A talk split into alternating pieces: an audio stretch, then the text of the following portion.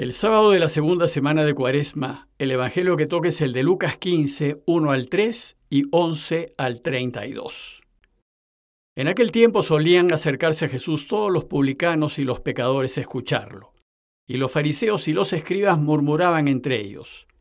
Ese acoge a los pecadores y come con ellos. Jesús les dijo esta parábola. Un hombre tenía dos hijos, el menor de ellos dijo a su padre, Padre, dame la parte de la herencia que me toca. El padre les repartió los bienes. No muchos días después, el hijo menor, juntando todos los suyos, emigró a un país lejano, y allí derrochó su fortuna viviendo perdidamente. Cuando lo había gastado todo, vino por aquella tierra un hambre terrible, y empezó él a pasar necesidad. Fue entonces, y tanto le insistió un habitante de aquel país, que lo mandó a sus campos a cuidar cerdos. Le entraban ganas de saciarse de las algarrobas que comían los cerdos, pero nadie se las daba. Recapacitando entonces se dijo, ¿cuántos jornaleros de mi padre tienen pan en abundancia, mientras yo aquí me muero de hambre? Me pondré en camino a donde está mi padre y le diré, Padre, he pecado contra el cielo y contra ti y ya no merezco llamarme hijo tuyo. Trátame como a uno de tus jornaleros. Se puso en camino a donde estaba su padre, y cuando todavía estaba lejos, su padre lo vio y se conmovió.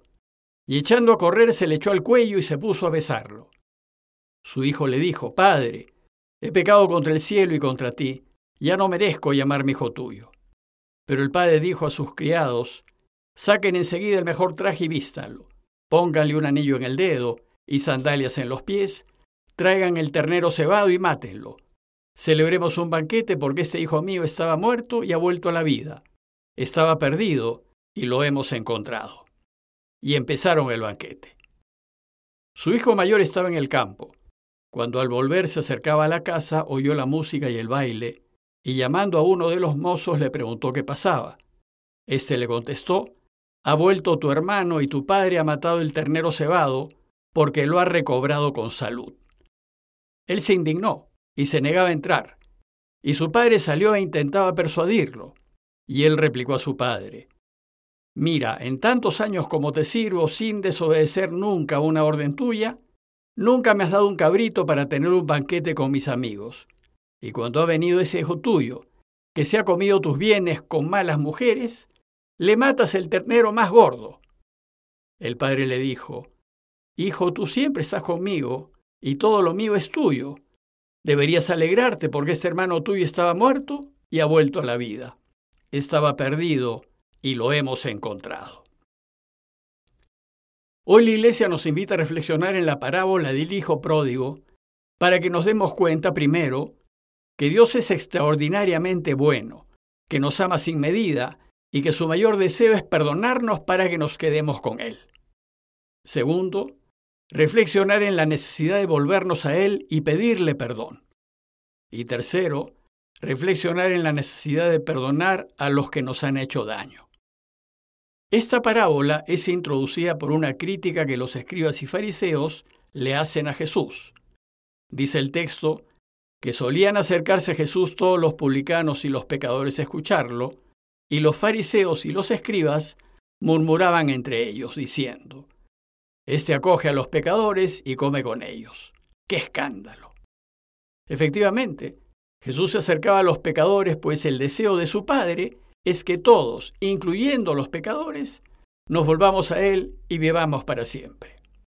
Ellos son los más necesitados de ayuda, porque se mantienen alejados de Dios y no han descubierto que los quiere, y Él desea ardientemente que estén con Él. Entonces, a partir de esta crítica, Jesús nos cuenta esta parábola para que descubramos el corazón de Dios, pues así como actúa con el Hijo pródigo, así actúa con nosotros. La parábola empieza diciéndonos que un hombre tenía dos hijos y el menor dijo a su padre, Padre, dame la parte de la herencia que me corresponde. En la parábola, el personaje central es el Padre, y éste representa a Dios. Según la ley, cuando un padre tenía dos hijos, le correspondía dos tercios al mayor y un tercio al menor. La costumbre en esos tiempos era que un padre podía dejar sus bienes a sus hijos mediante un testamento, pero también podía hacerlo en vida como un regalo. esto último se desaconsejaba para que el padre no se quedase abandonado. Sin embargo, para que nos demos cuenta lo generoso que es Dios y tomemos conciencia de que confía plenamente en nosotros, desoyendo la recomendación de no repartir la herencia, decidió repartirla y correrse el riesgo de quedar desamparado. Entonces dice el texto que el padre le repartió los bienes, los repartió a los dos. Desgraciadamente sucedió lo que la ley quería evitar, pues poco después el hijo menor abandonó a su padre, solo le interesó pasarla bien, y juntando todo lo suyo emigró a un país lejano. La parábola nos cuenta que en tierras lejanas derrochó su fortuna viviendo perdidamente. Solo le interesó divertirse y disfrutar, mirando el corto plazo sin prever el futuro, y no se le pasó por la cabeza que el dinero se le podía acabar. Entonces cuando hubo gastado todo, vino por aquella tierra un hambre terrible, y empezó a pasar necesidad. Podemos suponer que se trató de una gran sequía que generó hambruna en toda la región, algo que era bastante común, como sucedió en Israel en tiempos de Jacob.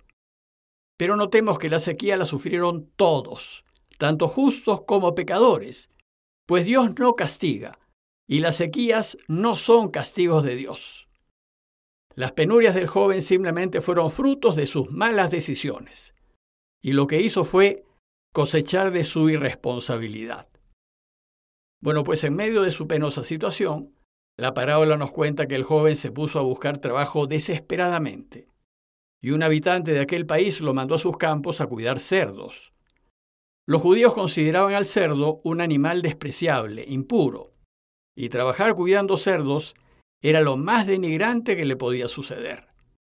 Pero el problema es que el muchacho no solo quedó contaminado por la impureza de los cerdos, sino que además se moría de hambre. Dice el texto que le entraban ganas de saciarse de las algarrobas que comían los cerdos, pero nadie se las daba. Es decir, había caído a lo más bajo que podía caer. Estas situaciones durísimas que a veces nos toca vivir son las que nos llevan a reflexionar en la vida que estamos teniendo y a preguntarnos, ¿qué hemos hecho y qué estamos haciendo? Y en esos duros momentos el joven empieza a pensar en su padre y cae en cuenta de lo bueno que es y también reconoce que él trata bien a sus jornaleros, pues se dice, ¿cuántos jornaleros de mi padre tienen para en abundancia? Mientras que yo aquí me muero de hambre. También nosotros en esas situaciones difíciles, o descubrimos a Dios o nos alejamos definitivamente de Él. Pero Él tomó la decisión de volver a casa. En realidad decidió volver no por arrepentimiento, sino por hambre. Pero sabía que se había portado tan mal y decidió no volver como hijo, sino como un jornalero de su padre. Y se aprendió de memoria lo que le diría cuando lo vea. Padre, he pecado contra el cielo y contra ti, ya no merezco llamarme hijo tuyo, trátame como a uno de tus jornaleros. Mientras tanto su padre no dejó de quererlo, era su hijo, y probablemente miraba constantemente el horizonte para ver si volvía. Y dice el texto que cuando todavía estaba lejos, su padre lo vio y se conmovió. Y echando a correr se le echó al cuello y se puso a besarlo. El padre no cabía en sí de alegría, pues su hijo amado estaba de vuelta. Solo quería abrazarlo y besarlo. Siempre que nos volvamos a Dios, así responderá. Podemos imaginar el desconcierto del hijo. Jamás imaginó tal recibimiento y balbuceó las disculpas que había preparado. Pero el padre no lo escuchó, estaba tan contento de tenerlo de vuelta que ordenó inmediatamente que le devolvieran todas las prerrogativas de hijo. El mejor vestido, las sandalias en los pies y el anillo en el dedo. Y ordenó una gran fiesta para celebrarlo. Mientras tanto, el hijo mayor, que representa a los fariseos que lo criticaban, volvió del campo, y al escuchar el ruido de la fiesta preguntó, y le dijeron, Ha vuelto tu hermano, y tu padre ha matado el ternero más gordo, porque lo ha recobrado sano. Se molestó, y se negó a participar de la fiesta. No podía soportar que su padre fuese bueno con su hermano.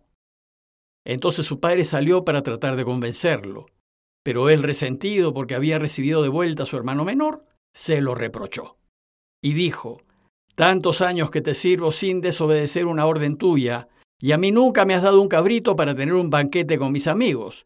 Y cuando ha venido ese hijo tuyo, que se ha comido tus bienes con prostitutas, le matas el ternero más gordo. Bueno, esto no era cierto, pues su padre le había dejado el dos tercios de su fortuna. Pero no estaba satisfecho.